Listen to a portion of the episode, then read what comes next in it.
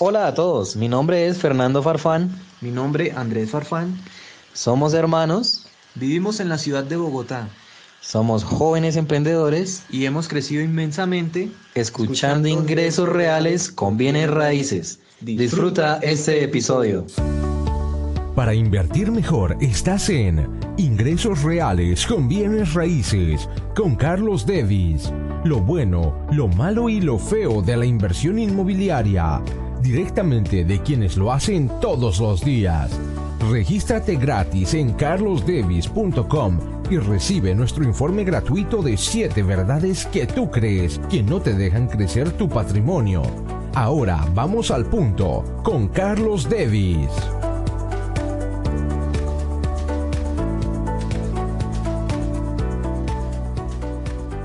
Mi abuelo malcrió a mi papá y me convirtió a mí en empresario, nos cuenta Julio, un empresario de 31 años, y nos cuenta la diferencia de su abuelo con su papá, el de Julio, y con él, y cómo su papá no terminó haciendo mucho y él se convirtió a los 31 años, que nos hacen la entrevista, en un empresario muy exitoso. ¿Qué es lo que a veces hacemos los papás o las mamás con el mejor sentido de amor, pero que malcrían a nuestros hijos y los aleja de crecer? Su patrimonio, de tener bienes raíces. Como este muchacho de 31 años hace esos negocios, nos cuenta un negocio espectacular que hizo, eh, que, en el que está creciendo financieramente porque aprendió ese modelo de su abuelo, que hizo su abuelo con el papá de él, que lo malcrió y que hizo con Julio, que lo bien crió y lo convirtió en un empresario. Esta es una reflexión sobre ser padre, ser madre y educar a un hijo para ser exitoso, independiente o para malcriarlo. Y un negociazazo de bienes raíces que se hizo Julio, que es envidiable. Disfruta este episodio.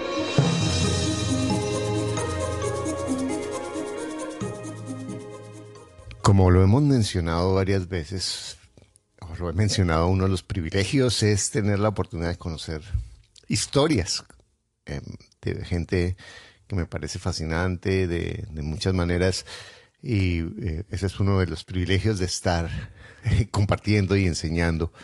Y hoy eh, quiero compartir con una persona que me ha impresionado mucho. Es una persona también muy joven, estoy con muchos millennials, que eso me, parece eh, muy inspirador porque eso nos dice mucho de lo que está pasando en este mundo y, pero una persona que tú vas a ver que es muy madura y, muy, y muy, muy eficiente, tiene un pensamiento empresarial muy maduro para su edad y unos resultados muy impresionantes para su edad. Y hoy desde Colombia tenemos a Julio. Julio Hoyos, muy buenos días, ¿cómo estás? Hola Carlos, ¿cómo estás? Excelente, muchas gracias. Hoy estamos madrugando en Colombia. Cuando hacemos esta entrevista son las 6 de la mañana. Él me dijo, me puede entrevistar desde las 4. Sí, y yo también soy muy madrugador. Entonces pusimos las 6 de la mañana y estamos aquí em, compartiendo porque Julio es un empresario. Cuéntanos un poquito de lo que tú haces, Julio. Claro, Carlos. Mira, yo, yo tengo un, eh, negocio de ganadería en Colombia. Eh, yo tengo una modalidad que es que entrego ganado a utilidad, eh, donde la donde digamos los socios tienen las fincas y yo tengo el ganado. Eh, yo les entrego este ganado, se llama una modalidad de, ganado utilidad, yo les entrego este ganado, le hacemos todo el proceso de ceba, que es engordar el animal, y, y posteriormente lo vendemos y partimos la utilidad 60-40, 60 para el dueño de la finca, donde él pone todos los gastos y 40% para mí, donde soy como el inversionista no más. Eh, tú, pones, tú, pones, tú pones el ganado y el señor pone la tierra y los insumos para mantener y, y, el personal para cuidar el ganado. Lo pone, sí, eso lo pone el dueño de la tierra. Yo solamente pongo el ganado y por eso es un poquito menor mi utilidad, el 40%. Ajá. Y, eh, la otra, ¿Y qué estructura necesitas? ¿Tú necesitas un veterinario o, tú lo haces tú solo? ¿Tu parte? No, eh, yo, yo lo que hago es que yo tengo mi secretaria, eh, tengo una contadora de planta y tengo una persona, eh, no lleva mucho conmigo, eh, digamos que yo le digo es como la mano derecha, es una mujer, es zootecnista. La contraté mujer, ¿por qué? Porque el talento de las mujeres es único, eh, el orden de las mujeres es único. Entonces, eh, para, para mi estructura yo me di cuenta que yo tenía un cuello de botella y es que necesitaba organizarla muy bien para, para tener unos cimientos sólidos y poder seguir extendiéndome más rápidamente. Entonces la contraté a ella porque manejo la ganadería no como lo manejaban los viejos o como lo maneja mucha gente, como de una forma tradicional, sino que lo manejo como una empresa, donde hay un balance, donde hay una- unas proyecciones, donde hay un, software ganadero que se llama Interger, donde, donde yo puedo ver cada que hago una venta, yo puedo ver mi rentabilidad diaria, mi rentabilidad mensual, animal por animal. O sea, que ya no nos estamos metiendo mentiras como hacían anteriormente, sino que es algo real. Entonces, por eso eh, tengo como esta estructura eh, de, de- de la forma que te estoy contando. Genial. Y esa es una falencia de muchos em- emprendedores o empresarios que son muy informales en el manejo de sus cuentas personales y cuando se dan cuenta ya es demasiado tarde. Ya, ya, Claro. ya, ya no pueden tomar, ya, las, ya la- el, el problema se ha agrandado tanto que tienen que tomar decisiones dramáticas con unas pérdidas inmensas. Sí, sí, señor. Eh, un gran empresario, una vez que estuve hablando con él, me dijo, lo que usted no mida es porque no existe. Eso se me quedó muy metido en, como en la cabeza. Y, y yo veo, como te decía, es el cuello de botella y cómo funciona la mente, la mente nos cuida como del dolor. Entonces, cuando no llevamos las cuentas claras, tú tienes unos gastos y la mente inmediatamente te ayuda como a, borrar, a olvidarte de esos gastos y solamente te das cuenta de ellos cuando los tienes en un balance y le haces el seguimiento. Entonces, para uno saber realmente cuánto es mi utilidad, tiene que estar muy bien marcados y muy bien descritos todos los gastos. Y eso es válido en, las- en las finanzas personales, que las personas no miran. Y es la, la misma negación, lo que estás hablando es la misma negación de los problemas. Que hay, hay cosas, no, yo sé que lo tengo manejado, pero en últimas es la negación de ver, bueno, cuál es el problema. Y lo peor o lo mejor es que una vez se ve el problema, la mente también encuentra las soluciones porque en últimas el fantasma de que tengo el problema y no lo he solucionado es más doloroso a largo plazo que, ir y, desafiar el hecho y tomar las decisiones cuando todavía tengo elementos para tomar mejores decisiones. Pero bueno, yo quiero enfocarme en, en- en los bienes raíces. Bueno, ¿cómo empezaste tú con tus bienes raíces? ¿Qué ti- Carlos, a ver, te cuento. Yo empecé con los bienes raíces porque, digamos que la, una compra importante que yo hice, eh, no la hice pensando de lleno como, como en, el bien, el- el bien raíz como tal. Te voy a contar por qué. Porque eh, como cuando yo fui criado pues por mi abuelo, eh, mi papá, mi papá fallece y, y, y yo quedo como a cargo en la parte financiera, aparte, aparte de, que- que- quedo pues como responsabilidad de mi abuelo. ¿Qué, a qué edad, y qué edad ten- qué edad tenías tú cuando muere tu papá? Tenía 22 años. Ajá. ¿Y tu abuelo que te... Sí, y- y, entonces tu abuelo en ese momento te asume y, y para, para educarte. Y tú, te- y tú tenías 22 años y entonces en ese momento, ¿qué estabas haciendo? ¿Qué pasó con tu vida? Yo estaba terminando la universidad. Eh, yo siempre eh, tuve como una muy buena relación con mi abuelo porque digamos que de la familia era el que me gustaba el campo y me gustaba como lo, lo mismo que él hacía.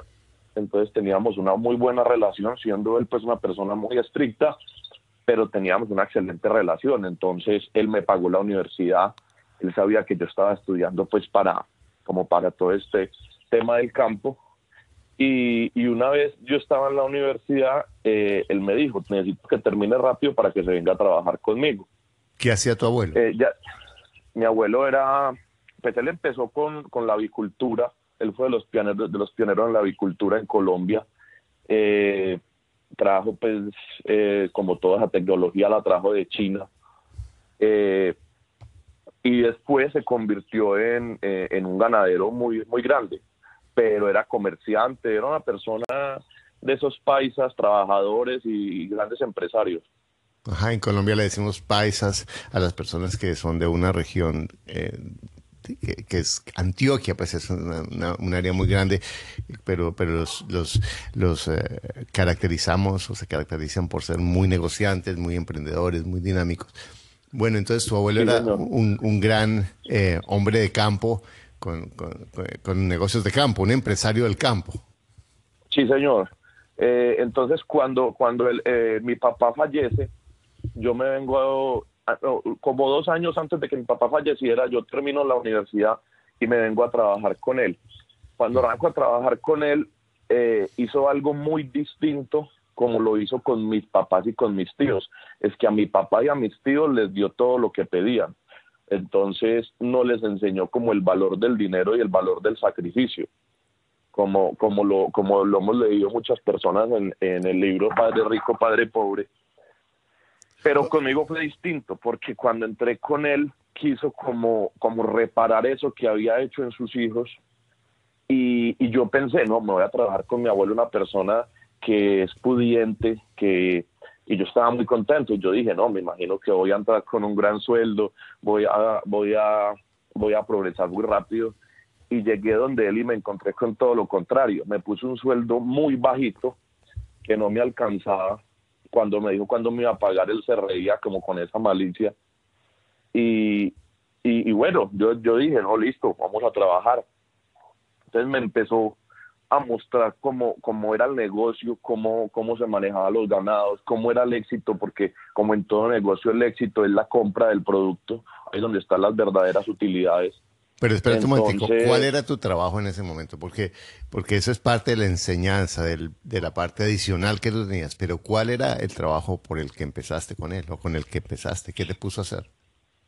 Sí, Carlos, pues la verdad es que cuando me trajo, lo primero que me dijo es, Julio, necesito que aprenda el negocio todo. No quiero que vaya a las fincas a pesar los ganados o a ponerme como trabajos así como digamos como despistándome del tema, no, él quería que yo cogiera toda la parte administrativa, que yo, que yo aprendiera el negocio de la, de la compra del ganado, eh, que es como lo más difícil, porque es en la costa, toca, ir toca negociar, hay que ser muy hábil, hay que tener mucha malicia, porque se ve toda clase de trampas. Entonces, principalmente él me trajo y me dijo, aprenda, venga, mire, y va a ir conmigo a todas las compras, va a ir conmigo a las ventas, va a ver conmigo cómo se liquidan los ganados, va a ver cómo se lleva el balance. Entonces, desde que entré, me dijo, usted va a coger el negocio. ¿Y cuáles eran? Eh, entonces, eh, él, entonces él iba contigo y te enseñaba cómo hacer las cosas. Eh, pero, pero ¿cómo, ¿cómo era? ¿El trabajo era fuerte para ti? ¿Era duro? ¿Era exigente? ¿Cómo era? Claro, era un trabajo más digamos que no era tan, tan duro en la parte eh, eh, como de, digamos, de fuerza o algo así, eh, o, de mucho desgaste, no, era un negocio de, como de, mucho manejo de la mente, de de, de, analizar cómo podría uno, cómo podía aumentar como las utilidades, cómo podía, cómo podía comprar mejores ganados, cómo, cómo era como el manejo a, a, esta, a estos socios que te contaba que son los dueños de las fincas, eh, porque una persona cuando te llama que tú le surtas es porque no tiene los recursos para surtir ellos mismos las tierras. Entonces eso tiene que tener un manejo y, y, tienes que saber cómo te, cómo te, cómo les entregas rápidamente las, utilidades para que ellos también puedan, puedan tener la tierra bien tenida. Entonces todo eso tiene como un arte. Pero, y una, una pregunta, y, nos fuimos ahorita, me ibas a contar lo, de la compra de la primera propiedad, pero ahorita vamos para eso. ¿Cuál crees tú que es la diferencia entre que a ti te interesó o que tu abuelo hizo algo para que a ti te interesara y a tus tíos y a tu papá no? Como en, forma más específica, ¿por qué eso? ¿Qué hizo tu abuelo para que a tus tíos y a tu papá no les interesara lo que a ti te estaba interesando por un sueldo que era, tú dices que ni te alcanzaba. ¿Cuál era la diferencia?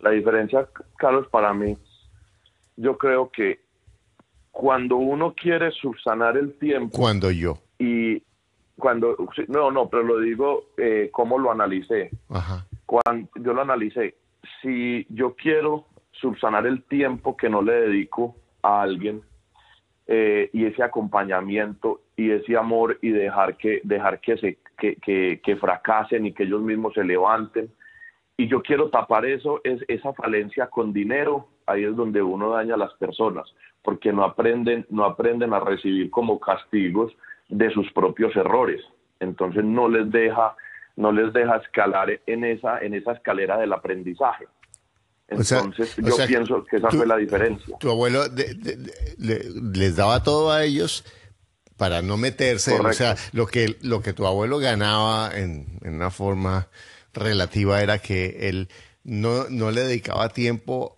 suficiente a sus hijos y después los compensaba con, con darles todo para y ellos estaban muy cómodos, tenían todo y entonces por un lado los otros ganaban porque tenían todo y él ganaba porque en última no estaba tan comprometido. Claro, y, sí, señor. Y eso tenía, y eso tiene, tenía un efecto. Entonces, cuando él quería que ellos se involucraran, ¿qué decían ellos?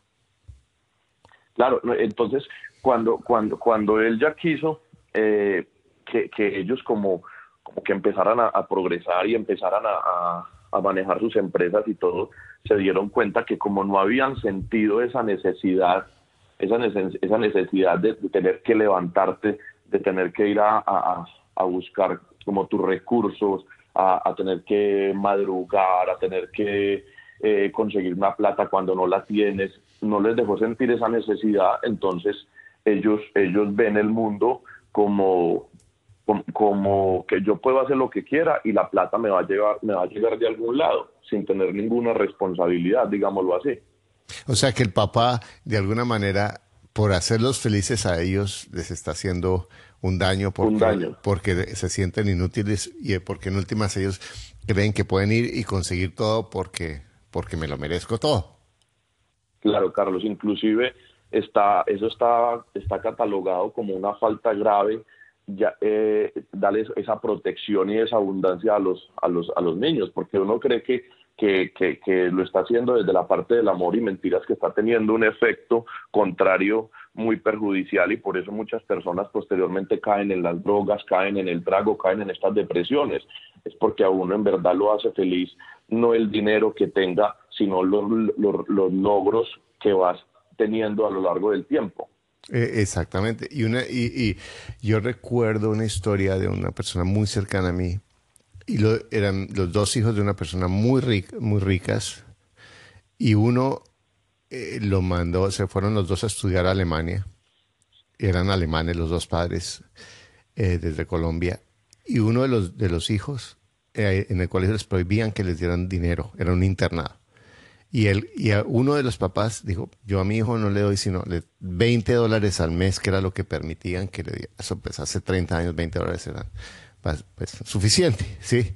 Y el otro le daba los 20 dólares, pero le mandaba libros con billetes de 100 euros o 100 marcos en ese momento, que era el dinero alemán, 100 marcos entre las páginas. El resultado fue que el niño, el muchacho, aquí, que tenía todo, pues obviamente era el rey de la clase, los invitaba a todos y todo, pero ese muchacho terminó, como tú lo estás diciendo, en las drogas, se sentía totalmente incapaz y terminó saltando de un edificio. Es una historia dramática. Pero en últimas, eh, y el otro muchacho, sí, que resentía a su papá porque era tacaño, porque, porque no, no me daba, es, un, es una persona muy exitosa financieramente, sacó su familia adelante y es un hombre de negocios muy brillante. Ahora, no quiero decir que esto sea de eh, si hago esto, es esto, porque los seres humanos somos más complejos que eso, por supuesto. Pero sí, en la, en la psicología de la, de la educación. Es, es, más fácil decirle a un hijo que sí a decirle que no. Esa idea, y, tú haces un buen punto de eso, no es que yo lo hago por el amor de mis hijos. Por el amor de mis hijos es más fácil decirles que no. ¿De acuerdo, Julio?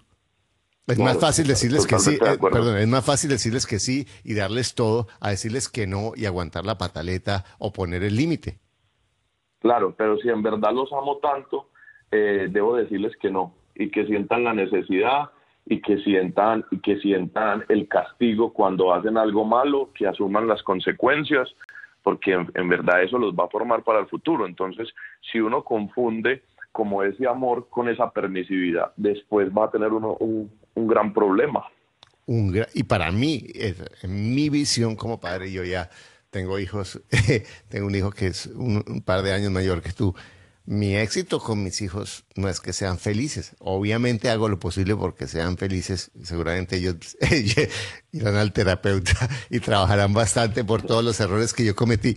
Pero en últimas, mi, mi orgullo es que ellos sean independientes y autónomos y que puedan mantenerse y crecerse en mí. Y obviamente que tengan una vida emocional balanceada, pero en últimas, esa parte económica es fundamental.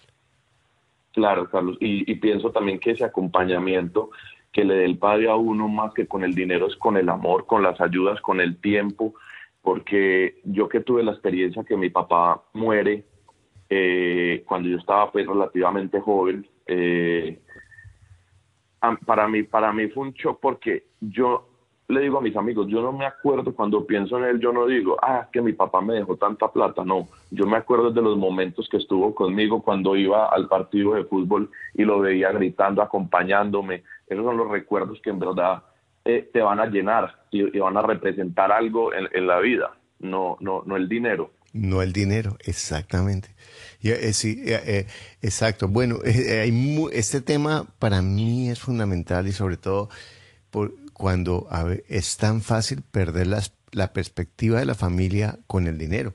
Eh, porque no, es que yo estoy trabajando por la familia.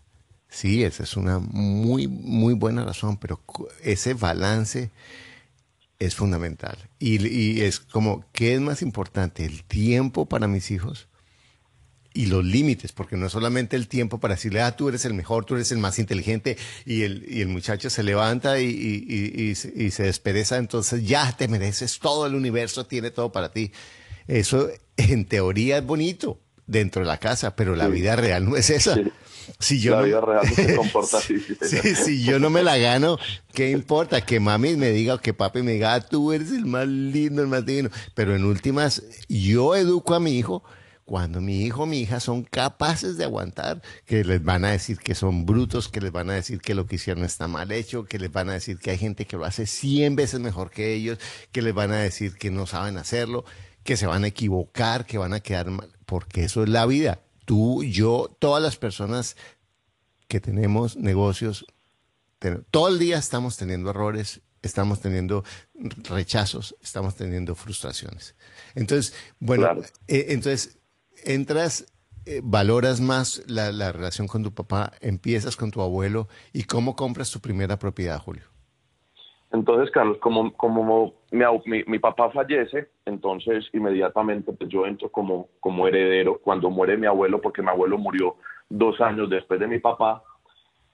Entonces, cuando mi, mi papá muere y ya entro como heredero, entonces llegamos al momento de la sucesión y reparten las cosas, eh, como yo había visto y había trabajado con mi abuelo, yo logro montar como el mismo negocio que tenía con él. Yo hice lo que es el principio del modelado eh, y hice exactamente lo que, lo, que hacía con él. Volví y cogí, hablé con la gente, con la finca, les dije que yo les iba a surtir.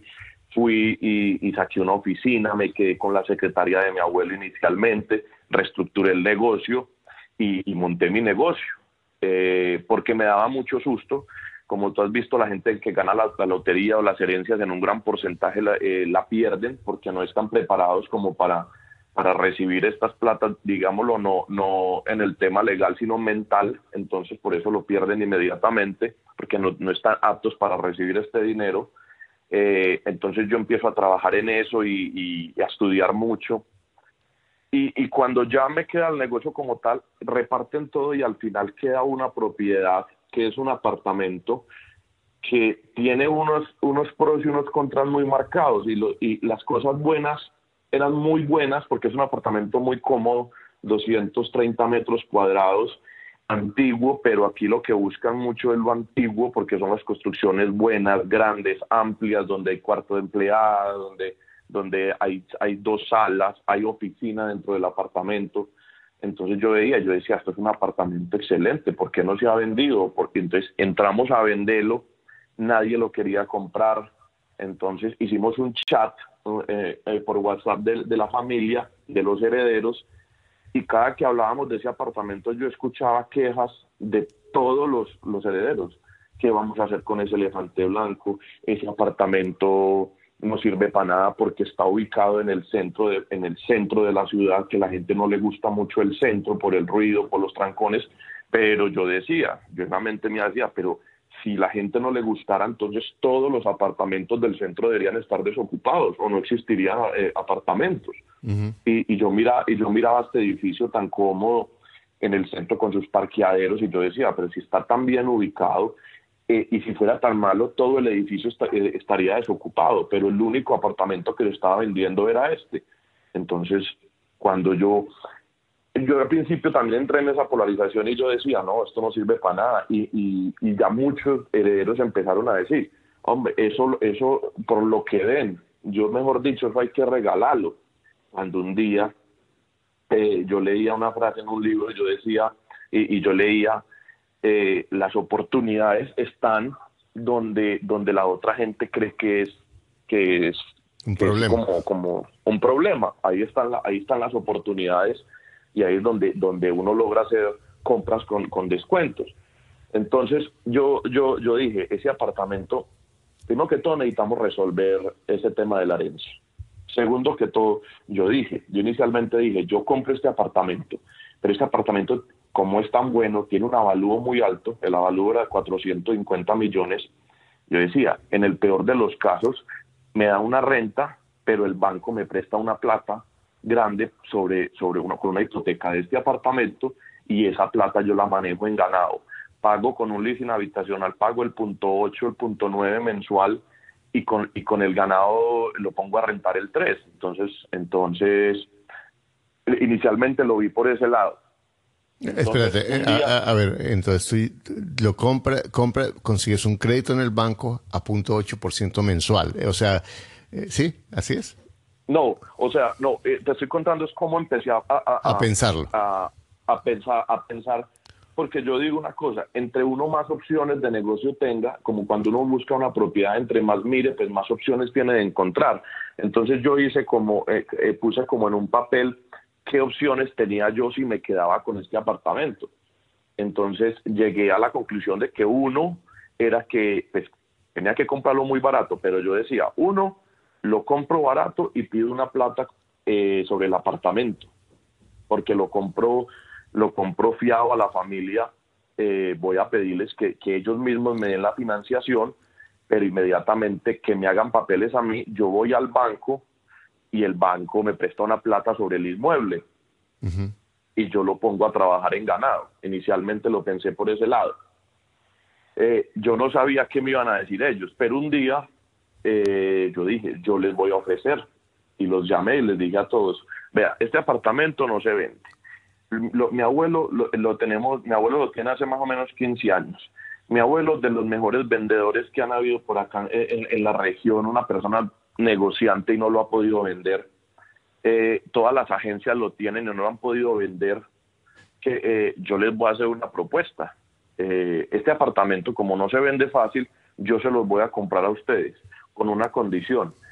Les voy a dar 200 millones de pesos por el por el apartamento. O sea, la mitad. Pero se los, la mitad, sí, señor.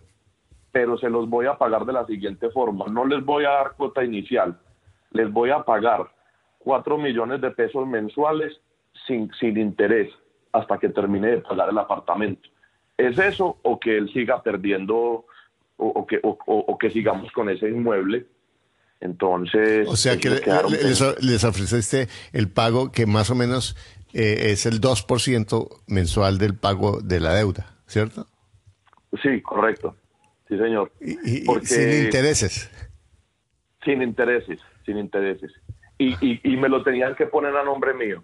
Sin hipoteca. Para yo poder disponer con hipoteca. Sí, señor. Y, no, señor, sin hipoteca. Yo les firmaba un papel, yo les firmaba un papel donde, donde, Garantizabas, sí, una, una garantía, una garantía personal, no una garantía Sí, señor, pero ellos saben pues, que soy de la crianza de mi abuelo y de la línea de mi abuelo y yo les dije, si yo les si yo me paro de acá y le doy la mano a cada uno y estamos negociados, cuenten con esa plata, porque y aquí yo para, atrás no me he hecho nunca. Quiero parar porque quiero parar algo que tú si estás escuchando este podcast me has oído muchas veces y es la importancia de la credibilidad.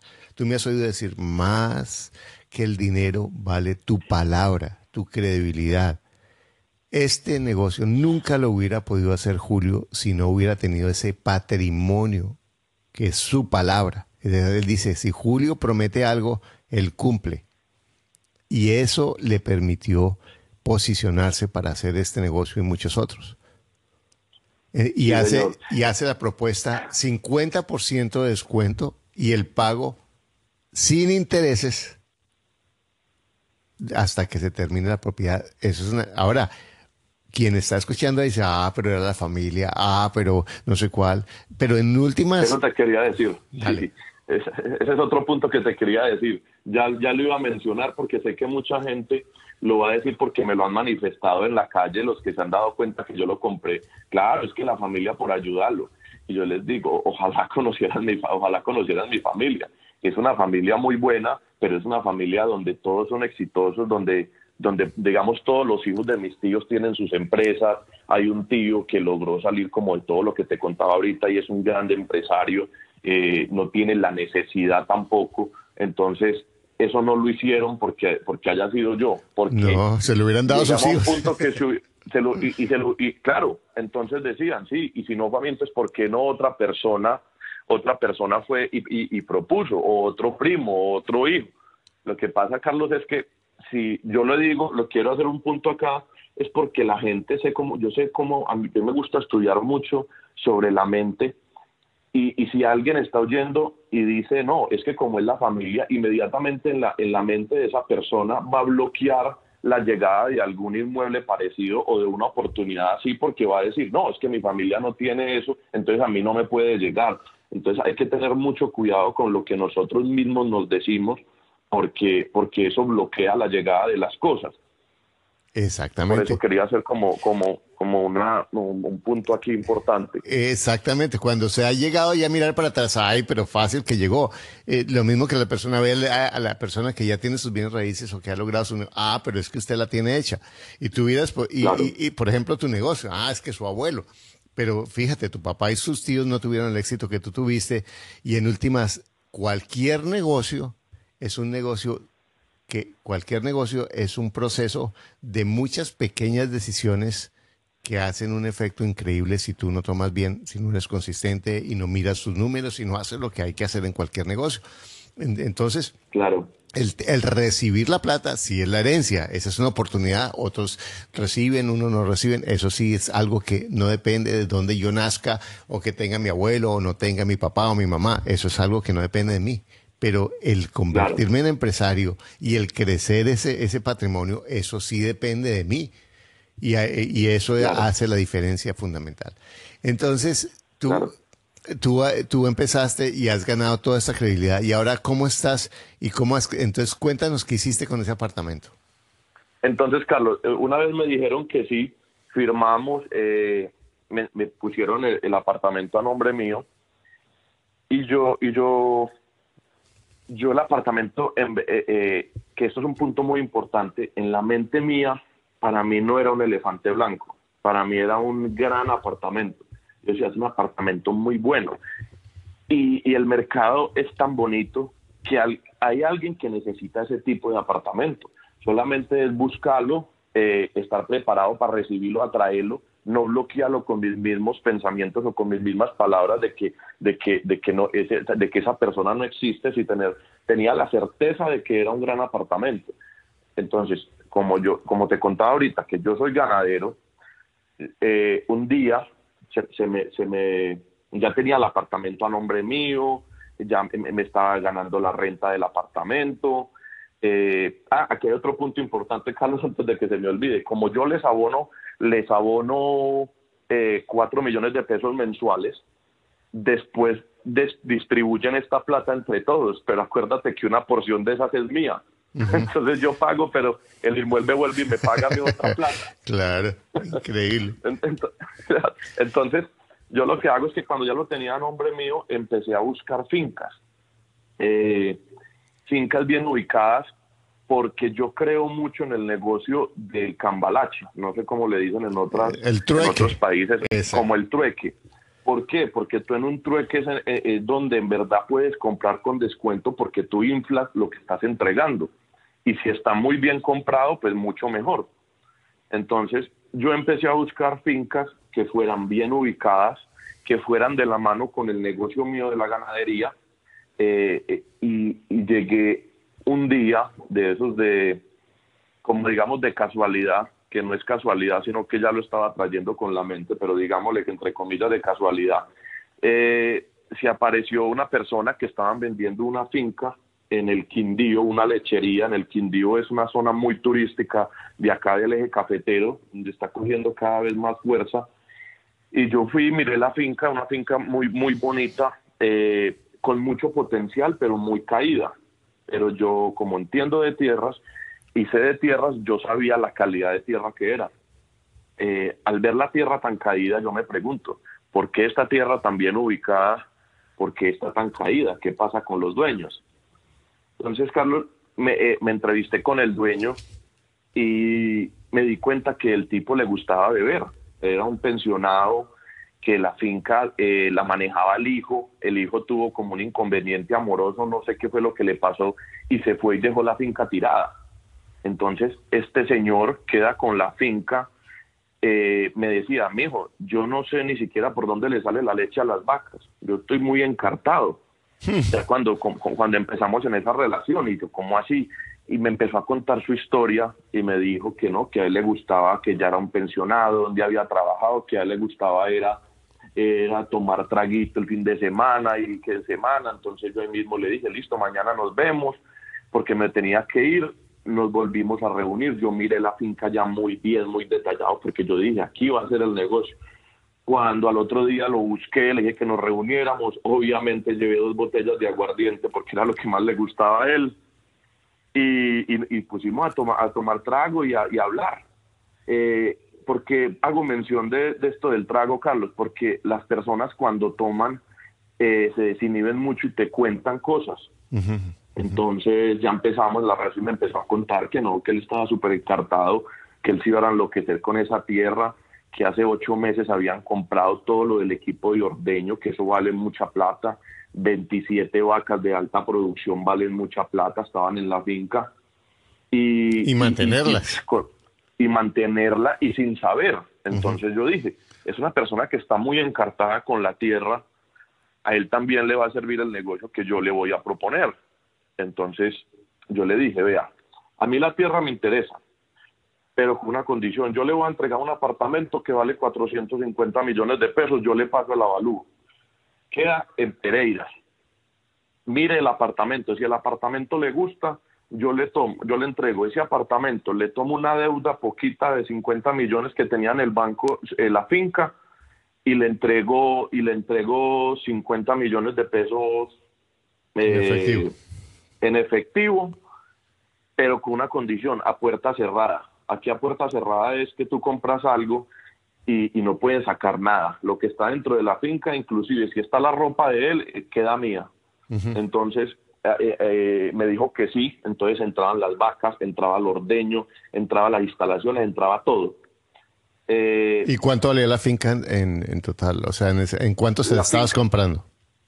él, me decía que la finca, que la finca valía, valía 650 millones, que es un precio bajito como a lo que está el mercado por ahí, porque pues yo me muevo mucho por esas zonas y yo sabía cómo, a cómo valía.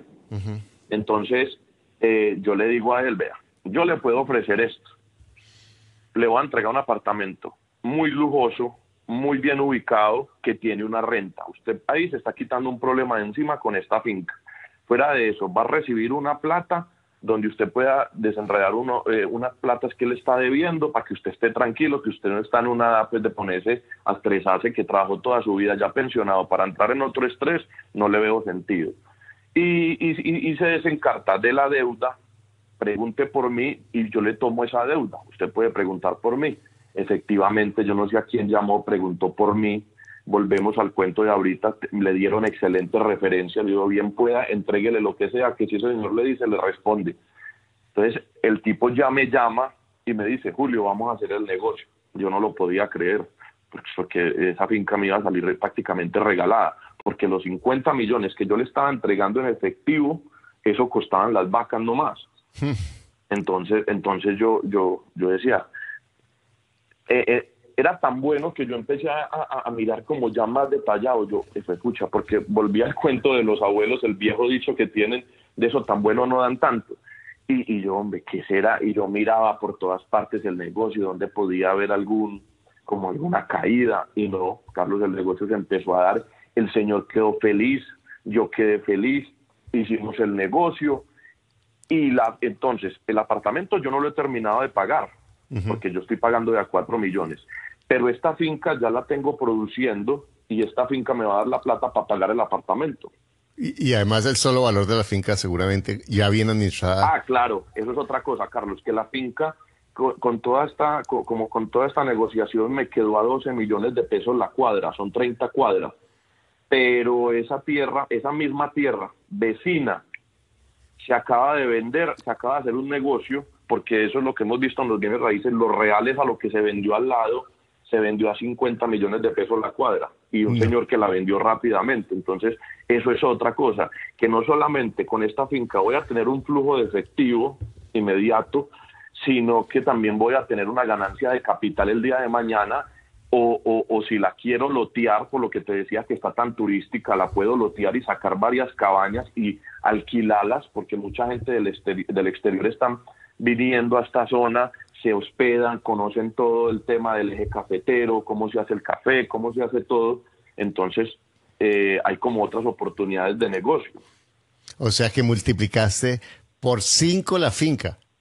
Eh, o sea, el, precio, y eso que lo mejor desde el punto de vista tuyo, que eres empresario, es el flujo de la finca, porque no solamente el valor que es en cierta forma secundario porque tú no estás buscando ahorita el, valor de la tierra, sino estás buscando la productividad porque en últimas eso es lo que te va a dar la liquidez para seguir creciendo. Y, y, como te digo, porque como yo tengo mi negocio aparte, no le tengo que sacar para, para pagar el apartamento, sino que la misma finca va a seguir pagando el apartamento y yo sigo con mi otro negocio eh, rodando normal, porque es que si yo compro esa tierra y voy y la compro de contado, eh, le, pega muy duro a la caja del negocio, porque me, toca, me quedo sin caja, porque toca ir a sacar esa plata. En cambio, así mensualmente, la misma finca me da para pagarlo.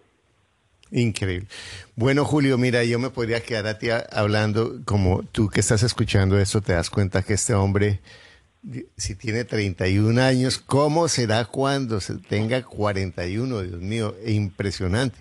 Pero lo mejor de él para mí, y lo digo como viejo, es los, yo veo los valores que él tiene. Que, sea, a mí no me impresiona alguien que sea exitoso en los negocios porque puede ser exitoso, pero si la persona no tiene los valores que yo y tú seguramente que tú ya estás percibiendo en Julio, eso es flor de un día.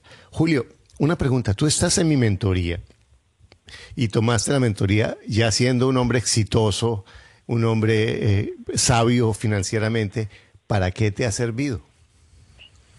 No, Carlos, me, ha abierto mucho la mente. Eh, la verdad, he tomado unas decisiones grandes, como lo hicimos la primera charla que tuvimos, que me ubicaste mucho eh, y, me guiaste mucho para tomar unas decisiones importantes. Y me ha gustado mucho este curso, como te digo, porque es un curso muy personal, donde tú estás hablando, donde yo estoy hablando con, con la persona exitosa, con la persona eh, que, que, es exitosa obviamente porque se ha equivocado muchas veces y eso es una belleza porque, porque nos va a hablar desde el punto real, desde, desde la vivencia, que es lo más importante. Entonces yo lo que más me ha gustado es ese acompañamiento, Carlos. Yo cualquier duda que tengo te escribo y eso no pasan dos minutos y ya me estás contestando. Eso, eso eso para mí ha sido eh, muy enriquecedor y también quiero decir algo, eh, como decías ahorita, yo soy una persona que a mí me gusta mucho el estudio eh, no, no, no, no, no el convencional, ni nada del colegio, de hecho pues era el más malo de la clase, pero, pero me gusta mucho eh, seguir gente que ha hecho cosas grandes. Entonces, yo te contaba, yo he hecho cursos con Anthony Robbins, yo he hecho cursos por internet, yo hice un curso con Robert Kiyosaki y donde, donde, donde por, recogiendo todo esto te digo que el curso tuyo tiene algo especial y es que uno está hablando, como se dice vulgarmente, con el dueño del balón, con el, con la persona que está haciendo las cosas, no, no una persona que ponen en un teléfono que lo pongan a que le, que le respondan a uno como un robot sin saber, sino que uno está hablando con la persona que, que, está llevando el curso. Entonces ha sido, ha sido excelente, eh, Carlos, porque fuera de eso me parece que el precio es muy barato para lo que nos enseñas, porque pues como te digo, he pagado cursos muchísimo más caros donde no he quedado satisfecho. Entonces sí quiero decirte que, que tu curso es excelente y que le vas a ayudar a muchas personas y eso es una gran bendición porque esa es la diferencia de una persona rica a una persona pobre.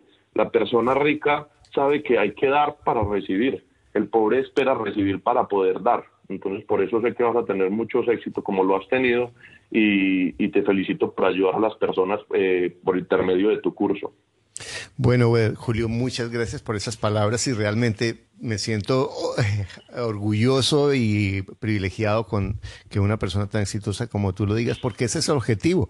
Eh, yo quiero no dar un curso, sino dar un programa que a las personas se les multiplique y obviamente que con su trabajo y todo, porque ellos hacen el trabajo, pero que tengan el apoyo para, para que su inversión se, se, se multiplique y muchas veces y, y, además construir una comunidad que eso es lo que estamos haciendo. Entonces te voy a ver próximamente en octubre, nos vamos a ver en, en Bogotá o en Cali, no sé, donde decías ir. Y muchas gracias, Julio. Bueno, una pregunta, ¿vas a ser papá en poco tiempo? Sí, señor. Y, y estás hablando con esos papás que, o esos padres o madres que están escuchando esto ¿qué les vas a decir? ¿Cómo vas a ser tú como papá? ¿Qué es lo que tú vas a hacer para que tu hijo o tu hija sean unos empresarios como lo eres tú? Carlos, yo lo que lo he pensado, lo he pensado muchas veces porque no quiero dejar que ese amor eh, no ha nacido y ya siente uno ese amor, no me imagino el día que nazca, no quiero que ese amor me vaya a cegar eh, a, caer en el error de lo que hablábamos ahorita, de ir a darle todo y, de pronto y de pronto eh, ser tan ser tan laxo en muchas cosas y, y, y, de pronto llevarlas por un mal camino porque ya sé pues que va a ser una niña.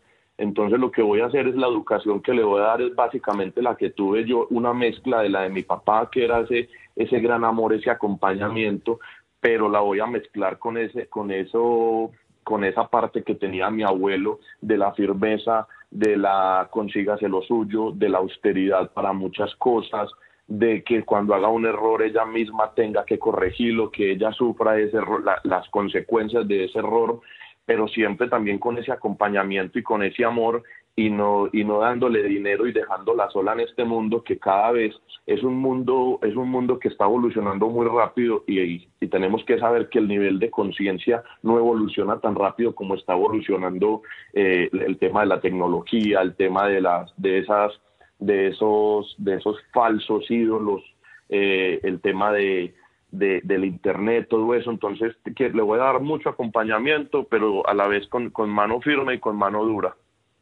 bueno, Julio, muchas, muchas gracias.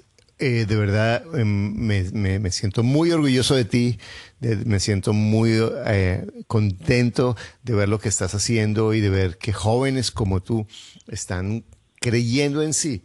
Y si tú estás en ese momento, en, no, es que no tengo credibilidad, no, es que yo la he embarrado todas las veces, mira, yo también la he embarrado y la credibilidad, así como sales de una quiebra de plata, puedes salir de una quiebra de credibilidad. La gente al comienzo no te va a creer, la gente al comienzo va a decir, no, es que no vale la pena, eh, pero tú vas a hacerlo. Yo quiero invitarte a que escuches también ese, ese podcast de, de, de, un eh, que se llama em, eh, Yo era adicto a las deudas, de un doctor que espectacular, que tomó mi programa en una quiebra a, pesar de que ganaba muchísimo dinero. ¿Lo escuchaste ese, Julio? Y ese, y excelente él, me pareció. Y él dijo, voy a cambiar mi vida. Y a pesar de todo invirtió en el programa. Y yo casi que lo, yo casi ni lo quería recibir en el programa. Peleaba conmigo, se enfurecía y lo echaba. Yo lo echaba al programa y él volvía otra vez. Carlos, y, no, y porque, porque en últimas se, se pues no hacía las cosas que, que yo le decía que hiciera.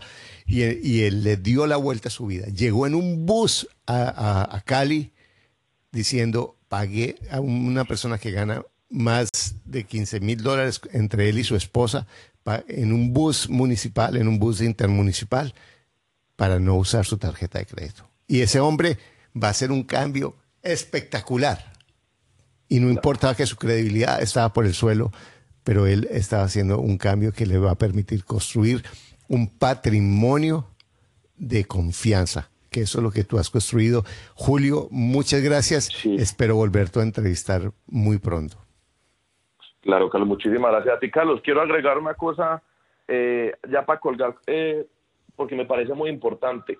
Es que la gente cree que las personas que hemos tenido éxito solamente ha sido de éxito. No, en este podcast porque estamos hablando de este tema, pero si quieren que les cuente de, de embarradas y fracasos que he tenido, tenemos que hacer un podcast por ahí que dura un año, porque no he hecho sino cosas malas y gracias a eso es que he aprendido y ha sido el mayor motor y, y, y lo que más me ha impulsado después después de que cometo esos errores. Pero si quieren que les hable de cosas malas y de errores, a mí no me da pena contarlo porque muchos empresarios solamente cuentan lo bueno y no cuentan lo malo. Entonces, para los que nos están oyendo, que sepan que es que eh, detrás de todo éxito hay, hay, hay, muchos errores, grandes muchos. errores. Y, y fracasos feos. Y, y, si, y si Julio, claro. que tiene 31 años, yo que tengo el doble, he cometido el doble de los errores sí. que él ha cometido. No, es, el día a día, es el día a día, pero eso es, lo que nos va puliendo, Carlos. Exactamente. El, el, el, fracaso es muy importante, es, es el mejor maestro. Exactamente. Entonces, muchas gracias, Julio. Oye, buena idea. ¿Sabes qué, Julio? Vamos a organizar un podcast que se va a llamar eh, que vamos, en el que vamos a hablar de, de, los fracasos y las embarradas que hemos tenido, porque eso es claro, importante. Carlos. Para que la gente no diga, no, es que a, él, a, ellos no les ha pasado lo que me ha pasado. Al contrario, cuando empecemos a contar las tragedias que nos han pasado, mucha gente va a decir, ah, no, lo que me pasó a mí es una bobada, a mí no me ha pasado es nada. Perfecto. Bueno, don Julio, usted sí, se, se, ganó un, el crédito de el, el podcast más largo que he grabado. Carlos, muchísimas casi, gracias. Casi más largo que el plazo que cogiste con el apartamento que compraste. Eso está bien, está compensado. No, Carlos, no se puede olvidar que a la oportunidad y a la preparación la llaman suerte. Mucha gente habla de la suerte. Exacto, exacto. Es suerte, es estar preparado para cuando llega la oportunidad. A la oportunidad y a la preparación le llaman suerte. Un abrazo, Julio. Que estés muy bueno, bien. Bueno, señor. Muchas gracias, Carlos. Un abrazo. Gracias por escuchar tu podcast, Ingresos Reales con Bienes Raíces.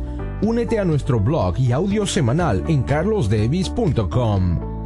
Conoce nuestros talleres de bienes raíces. Visítanos en Facebook y deja tus comentarios.